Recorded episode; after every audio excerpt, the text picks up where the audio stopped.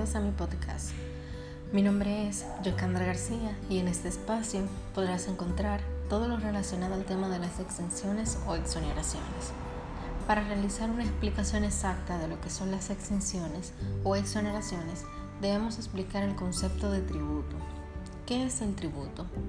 El tributo no es más que prestación patrimonial de carácter público que se exige a los particulares. Es coactivo porque se impone de forma unilateral, aunque de acuerdo a los principios constitucionales, es pecuniario porque la obligación tributaria en los países capitalistas siempre se concreta en forma de dinero y es contributivo porque el tributo se destina a la satisfacción de las necesidades sociales. ¿Qué son las exoneraciones o las exenciones? La exención fiscal es un derecho por el cual un hecho por el que debía pagarse un impuesto queda exonerado del mismo. Así, el contribuyente queda liberado de ese tributo por mandato de la ley.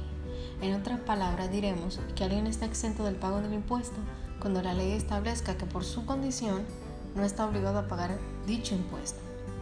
De hecho, la exención en términos tributarios es considerada como una técnica con la que, sin alterar los elementos tributarios, como lo son el sujeto, la base, la cuota, tasa o tarifa, se aminora o libera, según sea el caso, la obligación del pago de impuestos a determinadas personas, ya sean estas físicas o jurídicas. Su objetivo es establecer una distribución equitativa de la carga tributaria para incrementar el bienestar de los contribuyentes y de su capacidad económica y, del mismo modo, impulsar actividades que sean útiles para el desarrollo del país. ¿Por qué se aplica una excepción? Bueno, esta figura jurídica tributaria se aplica por distintas razones. Entre ellas está la equidad.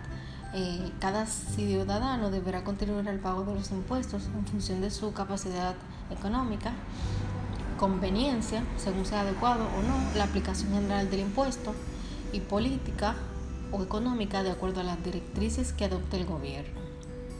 Como se ha descrito anteriormente, las exenciones se crean para beneficiar a los contribuyentes y asumidores y puede que de forma temporal, pero todo depende del impuesto sobre el que recaiga la exención. Si hablamos de impuestos directos, los sujetos con ingresos mínimos no pagan y tendrán más ingresos, con lo que se busca equilibrar la economía.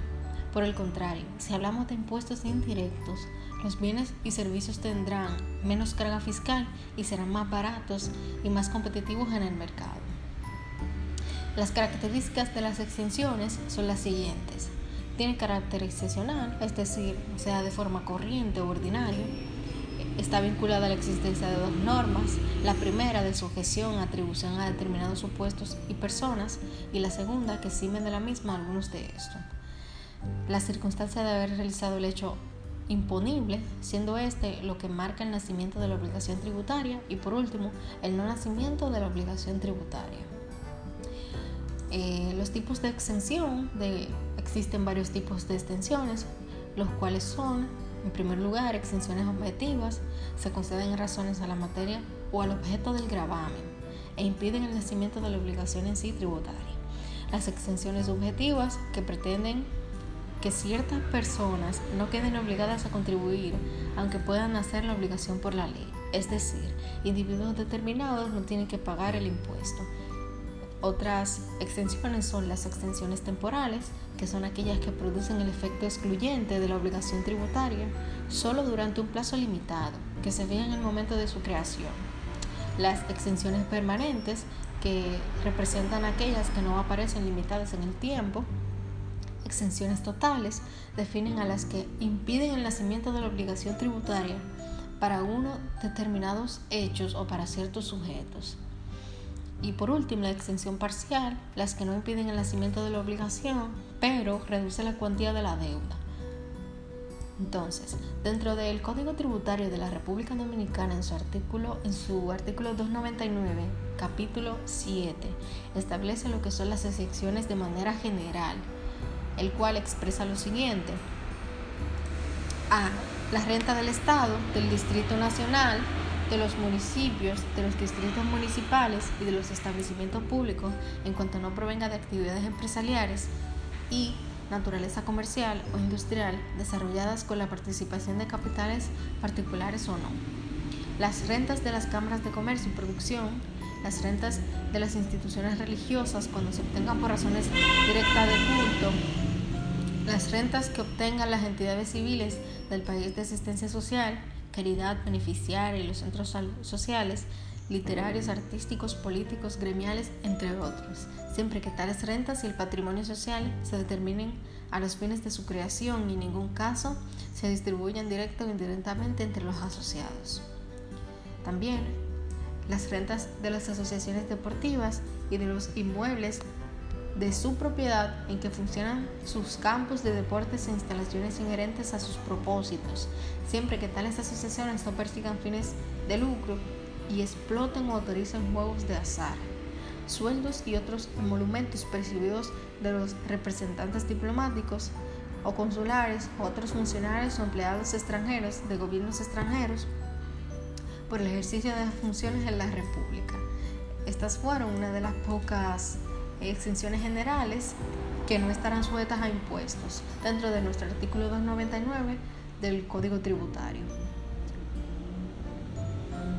Entonces, podemos decir que la palabra exonerar se emplea principalmente para hacer referencia cuando una persona queda libre, aliviada, sin compromiso de una obligación o responsabilidad.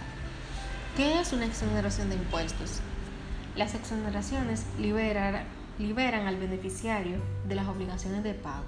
Su carácter temporal está establecido en el Código Tributario, como hemos mencionado anteriormente, y los beneficiarios fiscales o exoneraciones tributarias generalmente se otorgan mediante disposiciones con rango de ley para favorecer o incentivar determinados sectores, regiones, actividades o agentes de la economía.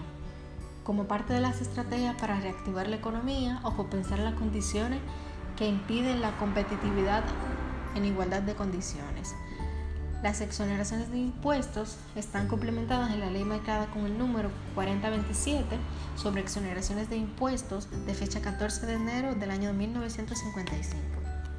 Hasta aquí fue mi parte, espero que poderle haber aportado información y poderle haber aportado más conocimiento para que puedan eh, motivarse a buscar más acerca de lo que son las exoneraciones y las exenciones.